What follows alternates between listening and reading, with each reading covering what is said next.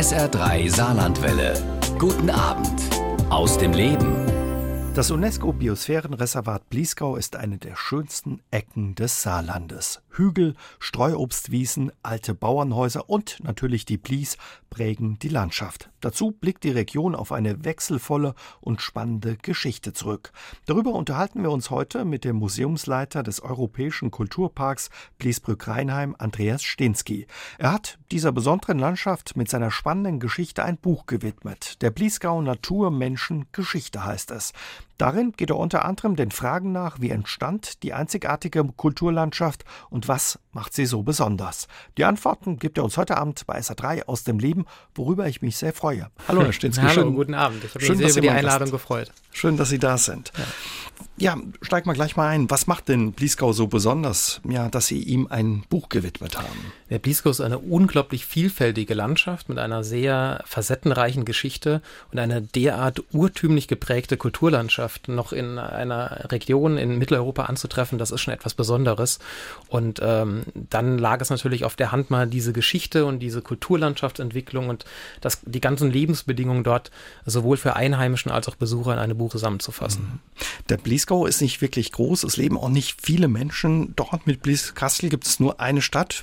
Für alle, die zwar eine Idee haben, klar im Saarland kennt man den Bliesgau, aber es nicht genau vielleicht wissen, was und wo ist der Bliesgau? Er befindet sich im Dreiländereck in Anführungsstrichen im Südosten des Saarlandes zwischen Rheinland-Pfalz und Frankreich, direkt an der Grenze gelegen. Von der Größe her macht er etwa 240 Quadratkilometer aus, also das entspricht etwa der Hälfte des Bodensees. Da kann man mhm. ein bisschen die Größe einordnen und äh, mit Blieskastel zusammen leben rund 40.000 Menschen in der Region. Also nicht sehr stark besiedelt. Genau, relativ licht besiedelt und äh, das ist natürlich dann auch reizvoll, weil die Landschaft in dieser Region dann auch im Mittelpunkt steht. Was unterscheidet ihn von anderen Regionen? Was hat er, was andere Regionen nicht haben? Im Bliesgau hat nie eine Industrialisierung stattgefunden. Es gab zwar eine Kalkwirtschaft, die Ende des 19. Jahrhunderts äh, sich etabliert hat, aber nicht in dem Maßstab, dass sie die, die Landschaft groß verändert hätte. Und daher haben wir bis heute eine Landschaft, die äh, seit Jahrhunderten sich kaum verändert hat in ihrem Aussehen. Und das bedingte natürlich auch ein ganz besonderes Aussehen der Ortschaften, ganz bestimmte Lebensbedingungen. Und das ist schon eine Besonderheit, wodurch der Bliesgau sich dann auch von den umliegenden Regionen abgrenzt. Man denke nur beispielsweise an das Herzen des Saarlandes, sehr industriell geprägt von der Montanindustrie. Das ist also etwas gänzlich anderes. Oder dann der Pfälzer Wald, wenn wir nach Osten blicken, als sehr bewaldete Gegend äh, mit unfruchtbaren Böden, sodass es da eine klare Unterscheidung gibt. Also kann man schon sagen, ist das ein Schatz, den wir hier im Saarland Absolut. haben? Absolut. Landschaftlich gehört es für mich zu den schönsten Regionen in Mitteleuropa tatsächlich. Sie ist nicht spektakulär, die Landschaft, aber jeder, der den Bliesgau gerade im Spätsommer mit seinem tollen goldenen Licht mal durchwandert hat, der wird sich in die Landschaft verlieben. In Ihrem Buch schreiben Sie ja auch, egal ob man jetzt aus dem Saarland kommt oder vielleicht als Besucher in den Bliesgau kommt, nach der Lektüre Ihres Buches wird man ja die Region mit anderen Augen sehen. Was haben Sie Neues über den Bliesgau erfahren, nachdem Sie sich so intensiv damit beschäftigt haben? Man weiß vieles zwar schon, aber dass es einem bewusst wird, ist dann nochmal was anderes. Und diese Zusammenhänge in der Region selbst, äh, die ja als Mosaiksteine zu verstehen sind, dass wenn man die heutige Alltagswelt verstehen möchte, muss man einen Blick in die Vergangenheit werfen. Und das setzt sich dann so mosaikartig zusammen äh, mit dem Endergebnis, wie denn die heutige Alltagswelt geprägt ist. Und ganz spannend ist dann, dass es Überlappungen dann auch gibt in den Nachbarregionen, wo dann quasi eine Verbindung zu den Nachbarregionen und zum Saarbrücker Raum beispielsweise der französischen Seite bestehen die dann aber wiederum nochmal auch andere Prägungen aufweisen. Also das ist eigentlich eine sehr reizvolle Facette dieser Geschichte. Das werden wir uns heute Abend ein bisschen genauer angucken. War das auch so Ihre Absicht, ja, den Menschen im Saarland nochmal einen anderen Blick zu erlauben, aber auch Besuchern? Für wen haben Sie das Buch gemacht? Ja, schon für beides. Also mhm. zum einen für den Einheimischen, ob Saarländer oder Bliesgauer, äh, mal als eine Art Heimatbuch wirklich die, die ganzen Zusammenhänge zusammengefasst mal darzustellen, um einen detaillierteren Blick auf die eigene Heimat werfen zu können, weil auch hier vieles ist einem, weiß man, aber ist einem nicht aktiv bewusst. Und gerade in dem spannenden Strukturwandlungsprozess, in dem sich die Region befindet, kann man dann durch Sensibilisierung, durch Bewusstsein ja auch aktiv an diesem Wandel teilhaben. Und für den Besucher mit diesem Buch diese Region äh, leichter zu eröffnen, war auch ein spannender Reiz. Heute arbeiten Sie im Bliesgau, aber haben schon lange eine Verbindung ja, dazu. Ja, also äh, ich bin zum Großteil im Bliesgau aufgewachsen. Also ich kenne ihn tatsächlich von Kindesbein an und arbeite jetzt auch schon seit fast mhm. zehn Jahren im Bliesgau und daher kenne ich ihn aus, aus mehreren Blickwinkeln. Ja, und ein großes Thema in dem Buch von Andreas Stinski über den Bliesgau ist vor allen Dingen auch die Geschichte der Region, die lange zurückreicht und vor allen Dingen auch ereignisreich ist. Stinski, der Bliesgau war schon früh ja als Siedlungsgebiet beliebt. Was hat den so beliebt gemacht? Naja, für eine ackerbäuerlich geprägte Gesellschaft bieten sich wunderbar die fruchtbaren Muschelkalkböden an, von denen der Bliesgau voll ist. Es gibt sogar ein paar dünne Lössstreifen, also ganz besonders fruchtbare Böden. Der Bliesgau ist sehr wasserreich, es gibt viele Quellaustritte und die Terrassierung, das Relief des Geländes ist sehr siedlungsgünstig, also damit sind alle Voraussetzungen gegeben, um in dieser Region zu siedeln und äh, Landwirtschaft zu betreiben. Also ein guter Ort, sich niederzulassen. Wann ging es los mit der Besiedlung? Mit der Besiedlung schon mit den ersten sesshaften Menschen, aber die können wir nur sporadisch äh, im Bliesgau fassen, also in der Jungsteinzeit, so ab dem 5. Jahrtausend vor Christus. Wir haben nachweislich dann ab der Bronzezeit, ab dem dritten Jahrtausend vor Christus eine sehr dichte Besiedlung und ab der römischen Zeit dann spätestens haben wir eine sehr offen gestaltete Kulturlandschaft, die in der Besiedlung sogar dichter war als die heutige. Mhm. Und ja, die Spuren dieser frühen Besiedlung findet man heute eben auch im Europäischen Kulturpark. Die Kelten waren ja. sehr früh da. Viele kennen ähm, ja das Grab der Fürstin von Rheinheim. Vor mehr als 2400 Jahren ist genau. es entstanden, wenn das äh, richtig genau. ist, ausgeschmückt mit prächtigem Schmuck. Und per Zufall eigentlich 1954 entdeckt worden. Genau. Früher habe ich jetzt aus Ihrem Buch auch gelernt, war das eine Kiesgrube. Genau, ja? das war eine Kiesgrube. Man hat dort Kies abgebackert, großflächig und ist dann zufällig auf diesen spektakulären Grabfund gestoßen. Eine, eines der reichsten Frauengräber dieser Zeit in ganz Mitteleuropa.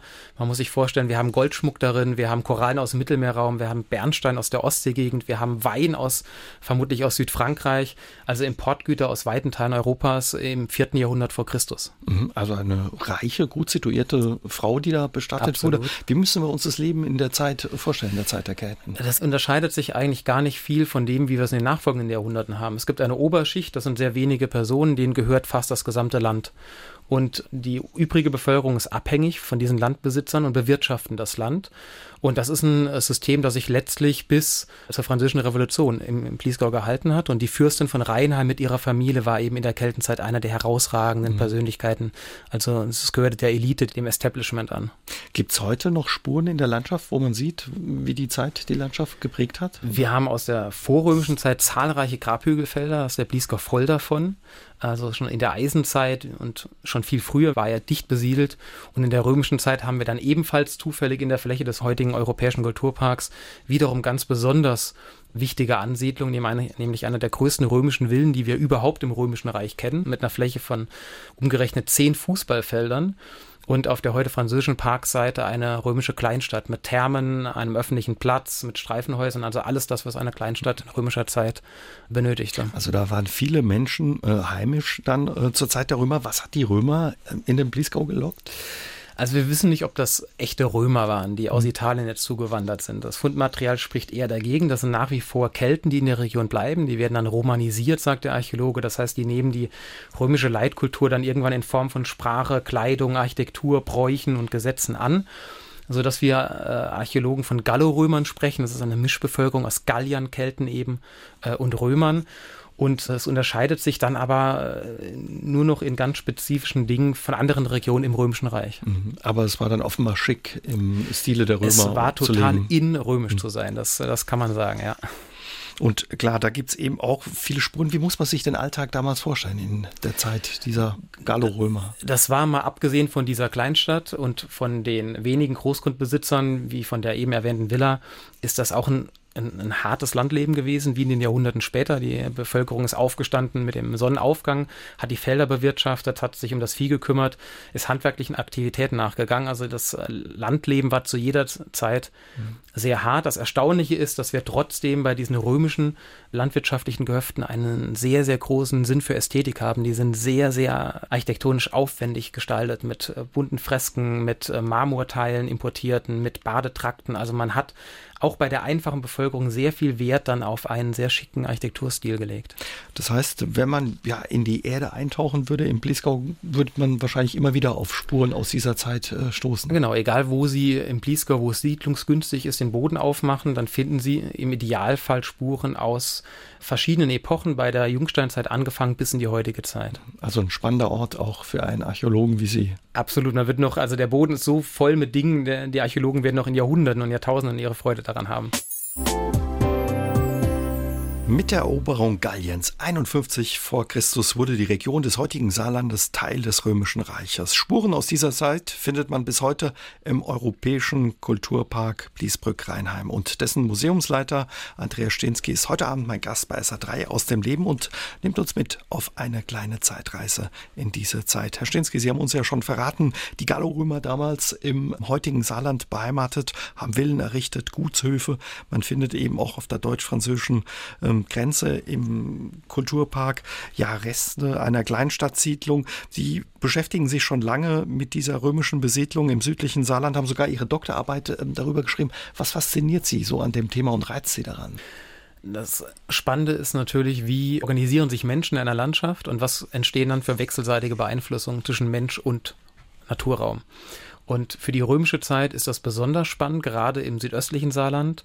Eine sehr siedlungsgünstige äh, Landschaft, die wir vorhin schon gesagt haben, und mit einer unglaublich dichten Besiedlung. Also so dicht wie in der römischen Zeit war die Besiedlung in Bliesgau zu keiner anderen Zeit, inklusive heute nicht. Und äh, trotzdem gibt es dann zwischen der römischen Zeit und der Moderne, die ihre Wurzeln im Frühmittelalter hat, einen radikalen Bruch. Mhm. Und den zu erforschen, wo kommt der her, warum äh, gab es diesen Bruch und worauf baut die heutige Besiedlung auf, das wollte ich nachvollziehen. Wie entstand der Bruch? Wo kam der her? Wir haben in der Spätantike, im Frühmittelalter zum ersten Mal eine nennenswerte Zuwanderung von Personen aus einem anderen Raum. Also das Römische Reich zerbröckelt. Die Franken fallen in den südwestdeutschen Raum, an den heute südwestdeutschen Raum ein. Und ähm, das ist ein Bruch, der bis heute in der Alltagskultur, gerade im Saarland, aber insbesondere im Bliesgau wahrnehmbar ist. Zum einen gründen die alle Ortschaften, die heute auf Heim und Ingen gründen. Und gerade der Bliesgau ist voll davon. Rheinheim, Gersheim, Herbitzheim, Wolversheim. Sie können die Liste endlos fortführen. Das sind Siedlungen, die entstehen im 6., 7. Jahrhundert und bestehen bis heute. Und das andere ist, die bringen dann auch eine neue Sprache mit, die letztlich die Wurzel äh, bildet für die heutige Mundart noch. Wir haben ja einen rein fränkischen Dialekt im, im Pliesgau. Und äh, diese Dinge sind also bis heute in der Alltagskultur spürbar. Aber mhm. es ist etwas gänzlich anderes, wo die Siedlungen liegen, wie die Siedlungen aussahen, was für Leute waren, was für Bräuche die hatten, was für eine Sprache eben, als das, was wir ein Jahrhundert zuvor am Ende der spätrömischen Zeit hatten. Warum haben die sich andere Orte gesucht für ihre Siedlungen, ihre Dörfer, die da um da jetzt ins Detail zu gehen, das mhm. würde ein bisschen weit gehen, aber zum einen muss man sehen, wir haben einen großen ackerbaulichen Verlust durch Erosion. Das heißt, die Römer haben ein Stück weit auch die Gegend runtergewirtschaftet, möglicherweise. Die fruchtbaren Böden waren in den Talauen. Die sind auf einmal attraktiv geworden, um zu siedeln. Es ist auch möglich, dass in den römischen Siedlungen durchaus noch etwas stattgefunden hat, das sie archäologisch nicht greifen können. Also man, die quasi besetzt waren, diese Orte, und deswegen hat man sich an anderen niedergelassen. Generell muss man aber sehen, dass diese Franken, das war ein bunt zusammengewürfelter Volksstamm. Wir haben da Zuwanderungen, die wir überlegen können aus der Rhein-Main-Gegend, aus dem alamannischen Raum, also in Baden-Württemberg, aus dem Voralpenraum. Es ist eine Vielvölkergesellschaft, wenn man so möchte, die ganz andere Traditionen auch hatte als in der römischen Zeit. Und es ist klar, dass dann auch was Neues entstand. Mhm. Sie arbeiten schon lange lange im Kulturpark in Bliesbrück-Rheinheim. Schon als Student haben Sie da als Gästeführer angefangen. Genau. Heute sind Sie ja der Museumsleiter, Teil des Führungsteams. War es klar, dass ähm, Sie diesen Weg gehen und ja, was hat Sie an dieser Aufgabe gereizt? Also für mich war schon immer äh, es eine verlockende Herausforderung, äh, wenn es eine Möglichkeit gibt, im Europäischen Kulturpark zu arbeiten, mich dort zu engagieren, weil er, wie ich finde, wenige Orte in der Region oder sogar in Mitteleuropa ein Bindeglied schaffen kann. Zum einen kann man ganz toll die Geschichte erforschen und zwar diachron, das heißt wirklich durch alle Zeiten hindurch. Bei den frühesten Anfängen bis zum heutigen Siedlungsbild, dann noch eingebunden als, als Garnierung, wenn man so möchte, in eine tolle Kulturlandschaft. Und auf der anderen Seite kann man es als kombiniertes Freilichtmuseum mit aber auch Ausstellungsgebäuden dann anschaulich und verständlich der Bevölkerung vermitteln, um zu sagen, warum grabt ihr das denn aus? Warum erforscht ihr das denn? Und diesen Spagat äh, hinzubekommen, das ist etwas, was der Europäische Kulturpark par excellence äh, mhm. verkörpert. Also die Vielfalt, die der Ort bietet, auch eben ja ihre Fähigkeiten auszunutzen, hat sie gelockt und gereizt. Genau, dann auch das Grenzüberschreitende, ja. Mhm. Also der Europäische Kulturpark hat äh, unglaublich viele Alleinstellungsmerkmale und ich, ich finde, man unterschätzt ihn häufig noch, was diese Bedeutung anbelangt, weil er hat auf sehr, sehr vielen Gebieten da ganz Tolles aufzuwarten. Hm. Schon als Kind haben Sie sich offenbar für die Römer interessiert. Ihre Eltern ja. mussten mit Ihnen immer ins Museum, egal wo es Römer, ja, ja. Geschichte von Römern zu entdecken gab. Ging's genau. Genau, auch schon ins Gelände, also die Dinge entdecken und verstehen wollen und mhm. vermitteln wollen. Das war schon immer äh, ein ganz großer Wunsch in mir. Also schon als kleiner Junge. Tat, da ja, tatsächlich schon als kleiner Junge. Also da habe ich noch weniger gebuddelt. Das fing dann an so mit 13, dass ich auf mhm. ersten Grabungen dann auch mithelfen wollte.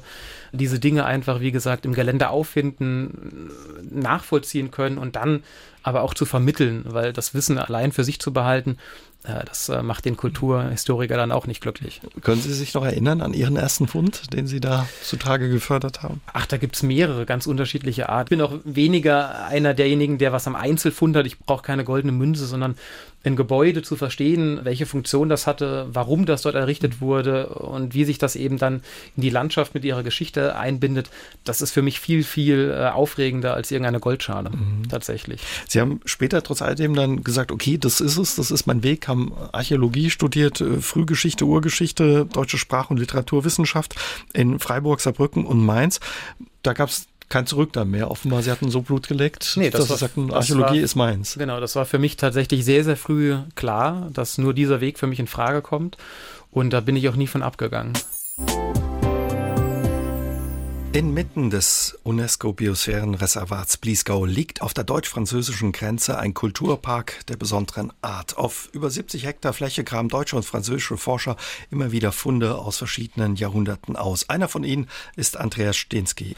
Grabungen finden auch jetzt immer wieder regelmäßig statt. Ja, wir haben jedes Jahr mehrere Grabungen im Gelände. Die werden äh, federführend von meinem Kollegen Michael Ecker geleitet und ähm, das ist ganz besonders spannend, weil so kommt man auch mit Besuchern dann ins Gespräch. Mhm. Also man kann da richtig Ihnen bei der Arbeit und Ihren Kolleginnen und Kollegen man über die kann Schulter richtig blicken. über die über die Schulter schauen, ja. Wie ist dann die Begegnung mit den Besuchern? Was für Fragen kommen da? Eine der häufigsten Fragen ist tatsächlich, ist das echt? Ja, also was aus dem Bogen kommt und wir müssen dann sagen, nein, die, die Mauer haben wir jetzt nicht über Nacht dahin gebaut, sondern die kommt hier aus der Erde. Wie alt ist das natürlich eine der wichtigsten Fragen und viele sind immer begeistert davon auch, ja, dass wir die Funde dann zeitlich relativ genau zuordnen können. Hm. Solche Grabungen, wie laufen die ab? Wie müssen wir uns das vorstellen, Herr Lein? Also ganz am Anfang steht die sogenannte Prospektion. Das heißt, wir graben ja nicht irgendwo ins Blaue hinein. Das wäre allein schon aus Kosten nicht zu verantworten, sondern wir wissen ganz genau durch Voruntersuchungen, da liegt irgendetwas Spannendes. Ja, da gibt es geophysikalische Messungen, dass man quasi einen Blick unter die Erde wirft, schon ohne zu graben. Man kann aus kleinen Erdaufschlüssen, Maulwurfshügeln selbst oder umgefallenen Baumwurzeln, kann man schon Material auflesen und sehen, okay, das ist interessant. Und dann wird eine Fläche geöffnet mit dem Bagger, die Grasnarbe wird abgetragen und dann geht man, wie man es aus dem Fernsehen kennt, mit Spaten und Spitzhacke tiefer, um zu gucken, wo kommen die ersten Befunde. Und dann, je nachdem, wie sensibel die sich darstellen, geht es dann tatsächlich auch mit der Kelle weiter, um jeden einzelnen Fund, der wichtig ist für die Datierung, dann auch zu bergen. Mhm. Und ja, diese Vorarbeit, haben Sie mir verraten, wo ist ein spannender Ort zu graben? Das ist auch Teil Ihres Jobs. Wie müssen wir uns das vorstellen? Ist so ein bisschen wie, ja, wie wenn man ein Röntgenbild machen würde, da unter die Erde gucken oder wie funktioniert das? Also erstmal sehen Sie schon im Geländerallye, also mhm. jetzt mal in der römischen Zeit, wenn Sie ein großes Gebäude haben, einen Schutthügel sehen Sie meist noch im Gelände. Wir machen das zusammen in der Kooperation mit drei Universitäten Universitäten im Europäischen Kulturpark mit der Universität Mainz, der italienischen Universität Chieti Pescara in Abruzzen und der Universität des Saarlandes in Saarbrücken.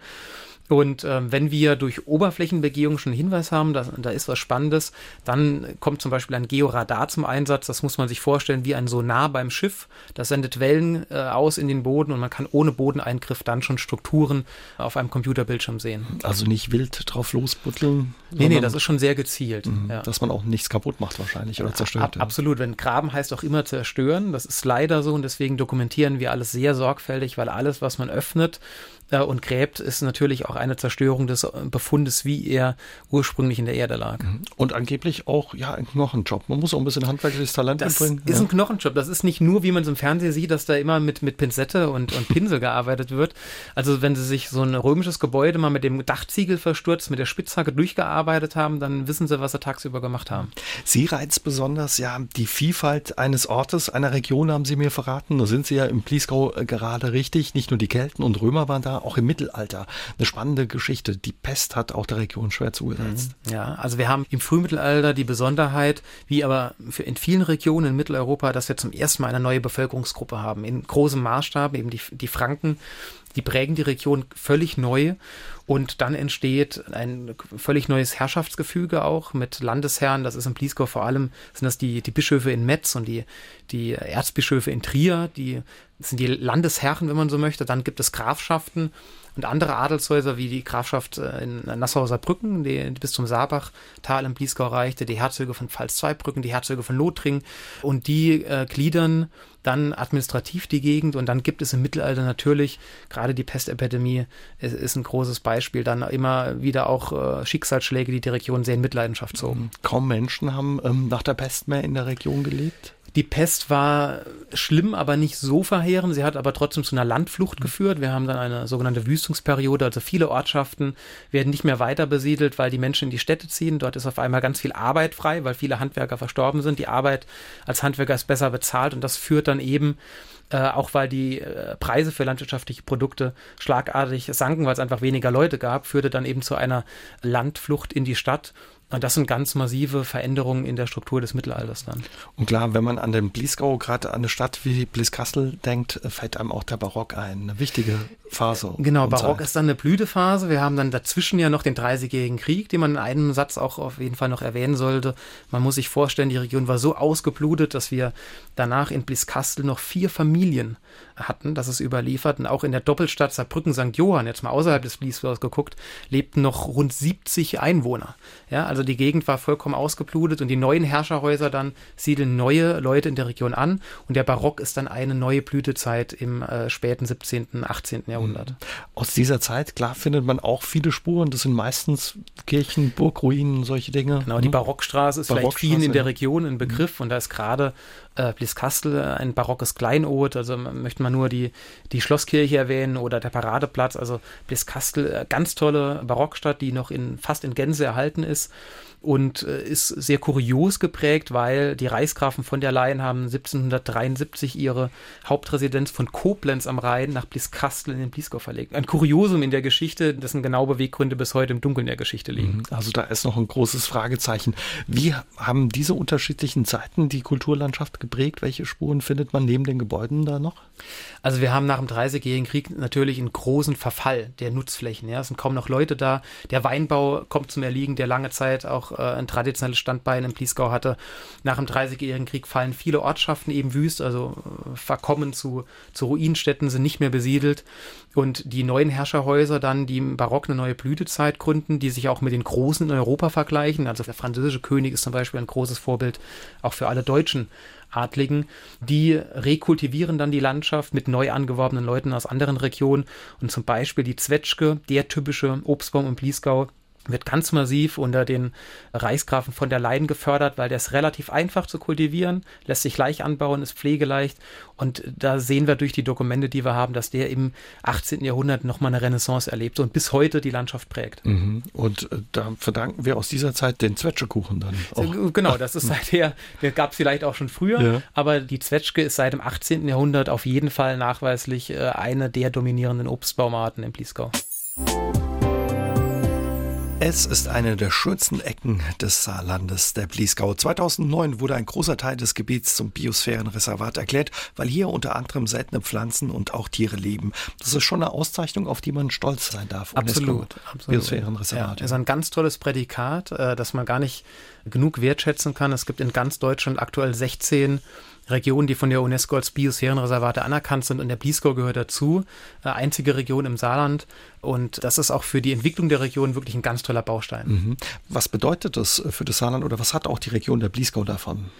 Also die maßgeblichen Ziele sind äh, der Erhalt der Artenvielfalt in der Region, der Kulturlandschaft und ein ganzheitliches, nachhaltiges Zusammenspiel zu entwickeln zwischen Mensch und Natur. Und ähm, das ist im Bliesgau eben mustergültig umsetzbar.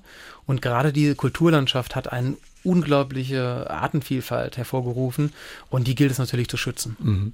Was hat sich da in den letzten Jahren getan? Wie weit ist man da schon gekommen? Also 2009 wurde die Region als UNESCO-Biosphärenreservat anerkannt, äh, wurde jüngst nochmal verlängert, ja, und man sieht, dass schon die Wertschätzung der regionalen Produkte in den letzten Jahren steigt. Also gerade da haben wir, ich nenne nur ein paar, die mir jetzt spontan einfallen, Honig, Essig, äh, Obst natürlich, Fleischprodukte, die gibt es in der Region, Molkereiprodukte auch in so Bliesgau-Regalen. Da merkt man deutlich die Biosphäre. Das Bewusstsein ist deutlich ähm, gestiegen. Es gibt auch in den Kernzonen, also äh, Gegenden, wo äh, beispielsweise im Wald der Mensch überhaupt nicht mehr eingreifen darf. Und ähnlich wie beim, beim Urwald vor den Toren der Stadt in Saarbrücken, man da ganz toll dann den Naturraum erforschen kann. Das Biosphärenreservat ist also nicht nur eine nachhaltige Entwicklung, sondern auch ein Labor, wenn man so möchte. Mhm. Das eine ist natürlich die Natur zu schützen, aber auch aufzuzeigen, dass Mensch neben der Natur und auch Wirtschaft entstehen kann, ja. quasi nebeneinander funktionieren kann. Ist da schon was entstanden? Sind da zum Beispiel auch Jobs entstanden, Entwicklungen, wo die Menschen in der Region profitieren? Noch nicht im großen Maße, würde ich jetzt sagen. Da bin ich jetzt auch kein Experte für, aber äh, was man auf jeden Fall sieht, ist, dass durch die Arbeit äh, des Biosphären-Zweckverbandes vor allem auch Anreize geschaffen werden für einen sanften Tourismus in der Region. Und das ist eben perspektivisch eine ganz tolle Option für die Gegend. Das gibt zum einen Einheimischen eine Möglichkeit durch äh, Pension, äh, Nebenverdienst zu kreieren, zum anderen die Region überregional zu bewerben. Und da sehen wir ähnlich wie im gesamten Saarland in den letzten Jahren schon steigende Übernachtungszahlen. Mhm. Und ich bin mir ziemlich sicher, dass diesen Sommer gerade durch die Corona-Krise das auch noch mal weiter äh, steigen wird. Viele dann vielleicht wirklich die Zeit hier verbringen. Trotz alledem, wenn man ähm, sich das anschaut, worüber wir heute Abend sprechen, wundert man sich auch ein Stück weit, warum der Bliesgau überregional nicht bekannter ist. Wie ja, erklären Sie sich ja. das? Ich denke, es ist wirklich eine wunderschöne Landschaft, finde ich. Also ich äh, bin sehr, sehr gerne dort. Ich liebe es wirklich, über die, über die Höhenrücken zu laufen, ins Tal blicken zu können, dieses klein gekammerte Nutzungsmosaik, das Licht in der Region. Aber die Landschaft birgt natürlich nichts Spektakuläres. Ja? Also wenn wir das mit dem oberbayerischen Raum vergleichen, da haben sie große Seen, sie haben riesige Metropolen in Reichweite, sie haben die Alpen. Mit spektakulären Naturereignissen kann der Bliesgau nicht aufwarten.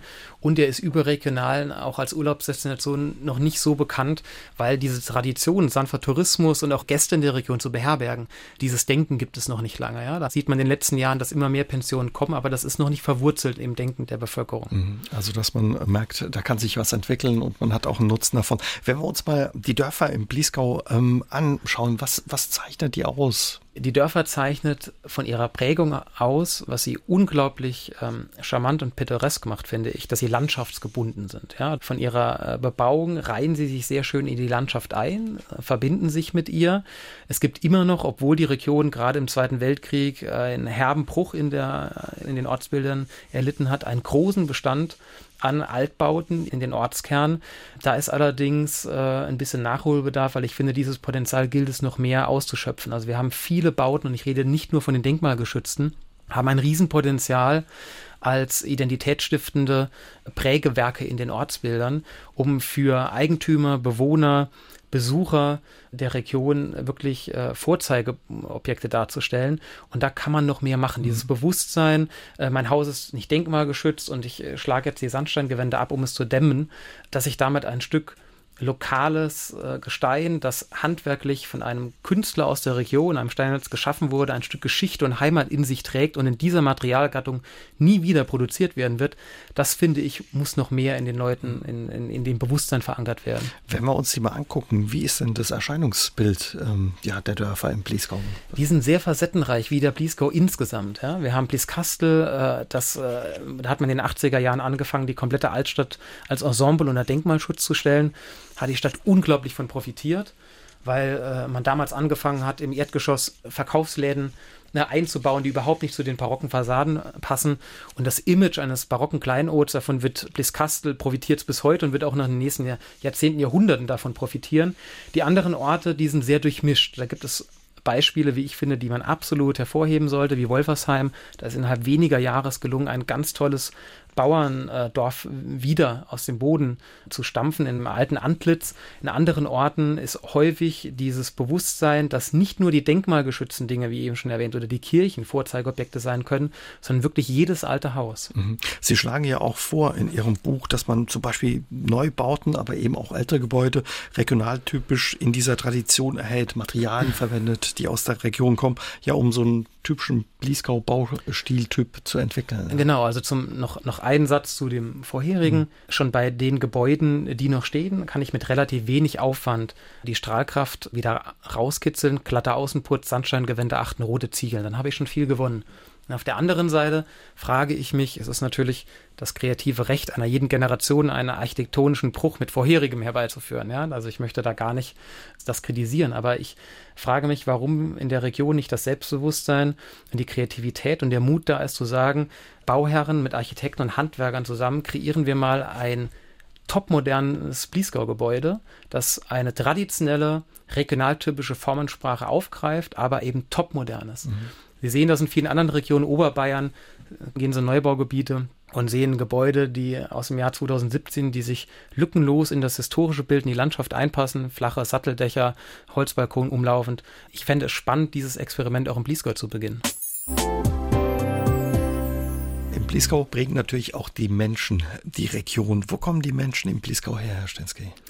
Das ist, wenn man einen Blick in die Geschichte wirft, ein äh, wirklich bunt zusammengewürfelter Haufen, muss man so sagen. Die erste Gruppe, die wir namentlich fassen können, sind Angehörige des keltischen Stammes der Mediomatriker, ja, die dann im Frühmittelalter dann mit Franken durchmischt werden. Und dann haben wir eine erste ganz große Zäsur im Zusammensetzung der Bevölkerung nach dem Dreißigjährigen Krieg. Auch schon erwähnt, die Region war fast ausgeblutet. Wir haben in Biskastel noch vier Familien, die dort gelebt haben. Und die Herrscherhäuser hatten großes Interesse daran, die Wirtschaft wieder anzukurbeln und Leute anzuwerben.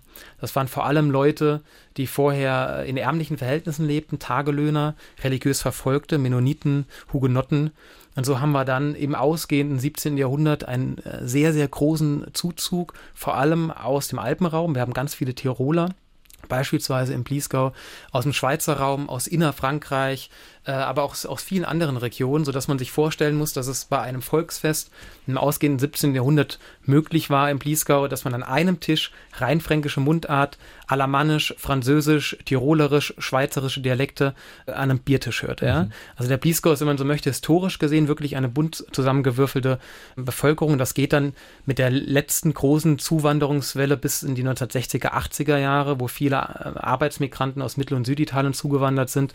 Das sieht man, wie generell generell in der Region. In Homburg ist es sehr stark. Da gab es auch eine Festa Italiana lange, auch im Romplis Kastel.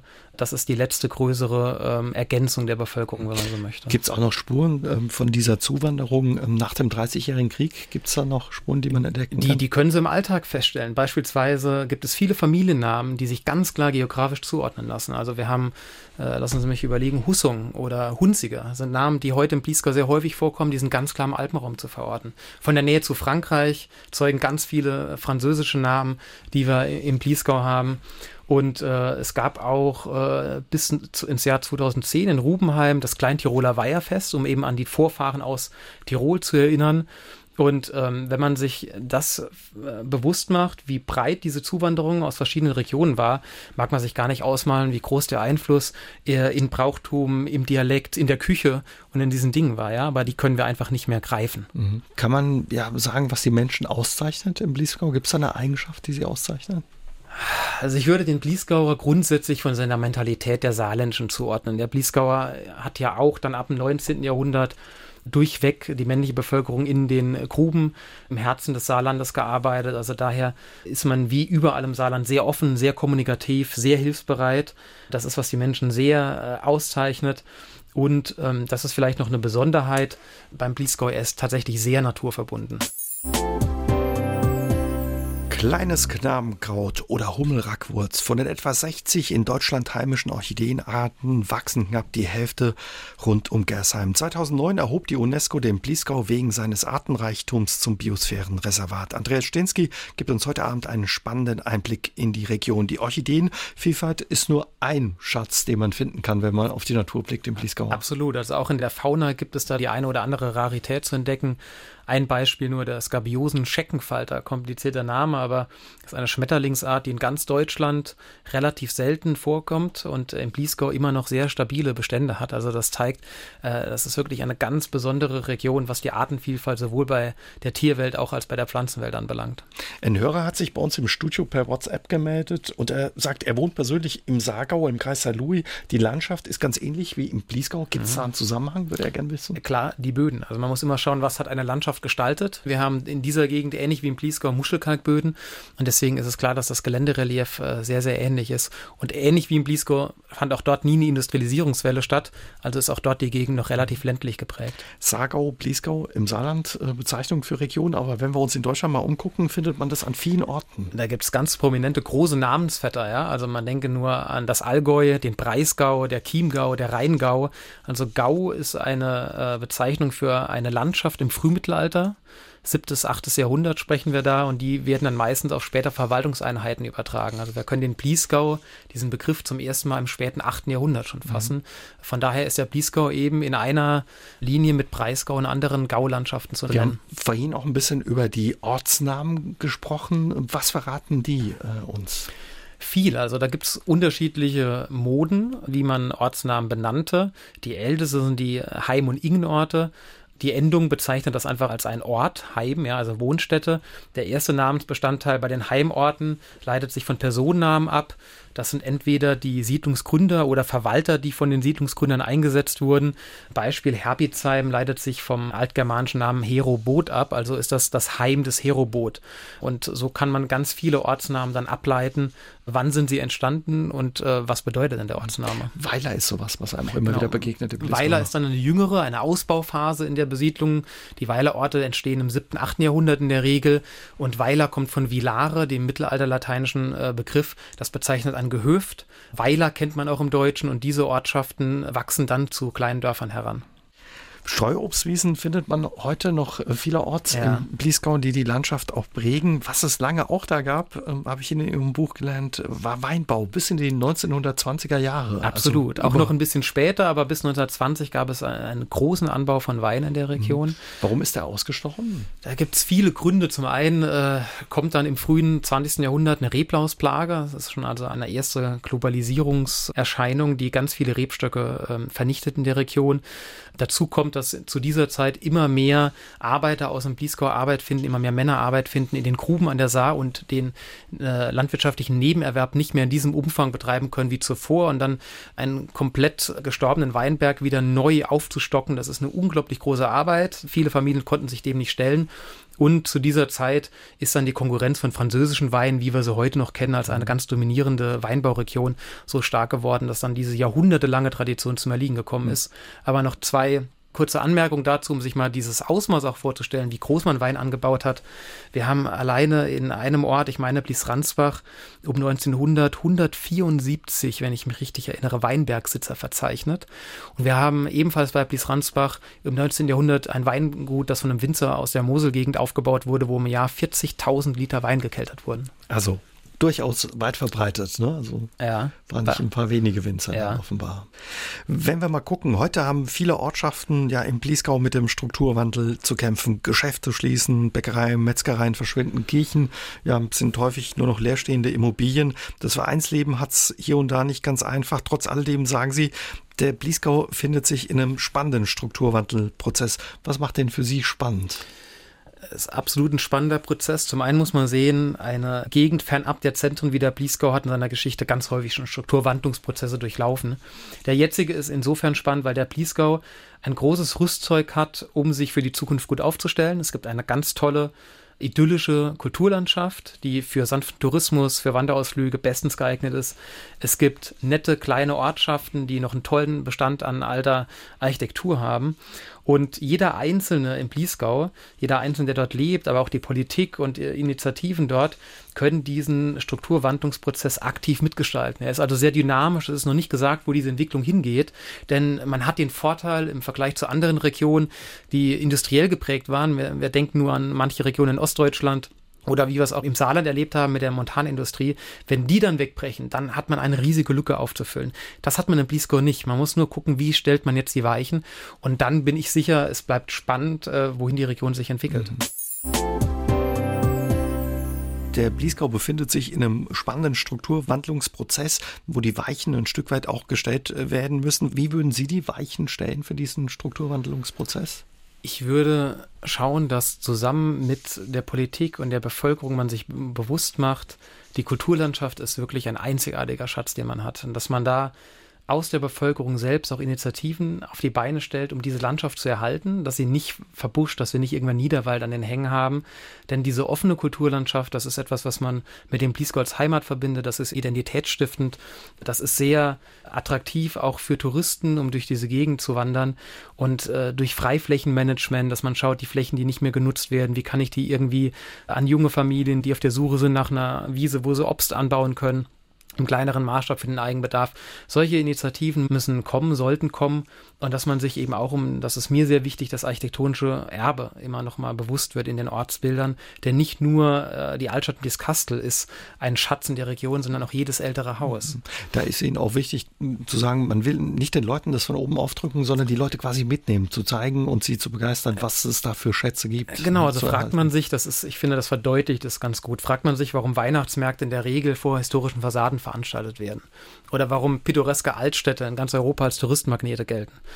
Dann ist die Antwort die, dass diese Orte eine Einzigartigkeit und eine identitätsstiftende äh, regionale Wirkung haben. Das bekommen sie mit noch so jedem ästhetischen und funktionalen Neubau nicht einfach hergestellt.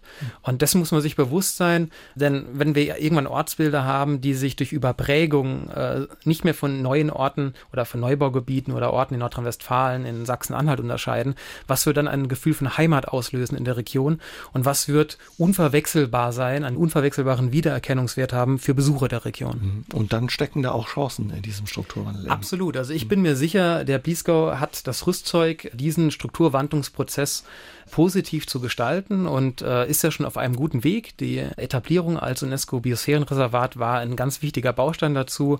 Die Bevölkerung ist offen, kommunikativ, heimatverbunden, naturverbunden. Also eigentlich hat man in der Region alles, um positiv in die Zukunft blicken zu können. Wie lange wird es dauern? Was denken Sie, dieser Entwicklungsprozess? Ja, äh, ich kann nicht in die Glaskugel schauen. Äh, man weiß nicht, wie dieser Prozess ausgehen wird. Ich wünsche mir, dass man das in naher Zukunft schon äh, mit großen Schritten gestalten kann. Es gibt Beispiele, wie das schon erwähnt erwähnte Dorf Wolversheim, da ist in wenigen Jahren durch die Dorfgemeinschaft eine Initiative entstanden, die dieses Dorf wirklich zu einem Golddorf und Vorzeigedorf in, im ganzen Saarland gemacht hat. Also das sind Dinge, die zeigen dann, dass in kurzer Zeit solche Prozesse in, in Gang kommen können. Ja, und mit Ihrem Buch Der Bliesgau Natur, Menschen und Geschichte wollen Sie die Leute natürlich auch ein Stück weit begeistern, ihnen was zeigen von ihrer Geschichte und ihren Traditionen. Ähm, das Buch ist gleichzeitig auch äh, ein Begleitbuch für eine kommende Sonderausstellung im Europäischen Kulturpark Bliesbrück-Rheinheim. Was ist da geplant? Das Buch ist äh, tatsächlich ein Begleitbuch zu dieser Sonderausstellung, die wir gerne auch schon mit der Veröffentlichung des Buches gezeigt hätten, aber durch Corona eben nicht möglich war. Und wir haben nochmal die gleichen Themen nur äh, zum Anfassen quasi wie in dem Buch dargestellt. Der Besucher kann dann auch mit Exponaten, wir haben beispielsweise äh, Pflüge und Arbeitskleidung aus dem frühen 20. Jahrhundert aus der Region, die zum Einsatz kam. Äh, wir haben ein bisschen die Geologie zum Anfassen auch dargestellt. Wir haben äh, seltene Tierarten als Präparate äh, dort. Wir haben einen Zeugenbericht von der Evakuierung aus dem Ersten und Zweiten Weltkrieg als Film laufen. Wir haben eine Reise in die Baukultur der Region als multimediale Installation, dass man einfach dieses Thema nochmal auch dann in der Ausstellung sich bewusst macht. Und ähm, was ich nicht vergessen darf, bei diesem Buch gab es ja auch noch Mitstreiter. Es gibt Co-Autoren, die zu einzelnen Themen als Experten noch Beiträge geliefert haben, wie den äh, Peter Haupt, äh, Dieter Dorda, Ann-Kathrin Göritz, Anne-Kathrin Eiswirth und äh, Helmut Wolf. Die darf ich natürlich nicht vergessen äh, zu erwähnen noch an dieser Stelle. Wissen Sie schon, wann es diese Ausstellung zu sehen geben wird? Ich kann noch nicht versprechen, wann wir aufmachen, aber jetzt in sehr naher Zukunft. Man muss ja bei uns sehen, dass wir aufgrund äh, einer deutsch-französischen Einrichtung mit dem sehr strikten Lockdown im, in Grand Est die ganze Zeit äh, noch nicht öffnen konnten. Aber ich bin sehr zuverlässig, dass wir in den nächsten Tagen, Wochen den Europäischen Kulturpark und dann bei der Eröffnung dann auch mit dieser Ausstellung den Besuchern präsentieren mhm. können. Und diese Ausstellung eben dann auch wieder in äh, ja, beiden Einrichtungen über die Grenze hinweg, oder wie Genau, also wie im Buch haben wir der Bliesgau als, Natur, als Naturraum ja auch über die Plies auf die französische Seite zu sehen. Und das haben wir dann auch mit der Geschichte auf der anderen Seite der Grenze, weil vieles wissen die Leute oft nicht. Äh, und das ist auch nochmal ganz spannend dann zu sehen, wie ist denn in dieser Geschichte der Region es den Leuten auf der anderen Seite der Plies ergangen, sodass wir in Ausstellung und im Buch auch immer einen Blick äh, nach Frankreich werfen. Vielen Dank, dass Sie heute Abend ja mit uns diese Reise durch die Geschichte und auch die Region des Bliesgaus gemacht haben. Vielen Dank, Herr Stenzke. Ja, vielen Dank für die Einladung. War mir eine Freude, hier zu sein. Für Sie geht es erstmal in Urlaub. Wo geht's hin? Für mich geht es in Urlaub nach Italien. Dann eine schöne Reise und alles Gute und bis zum nächsten Mal. Äh, Dankeschön. SR3 aus dem Leben. Immer dienstags im Radio, danach als Podcast auf sr3.de.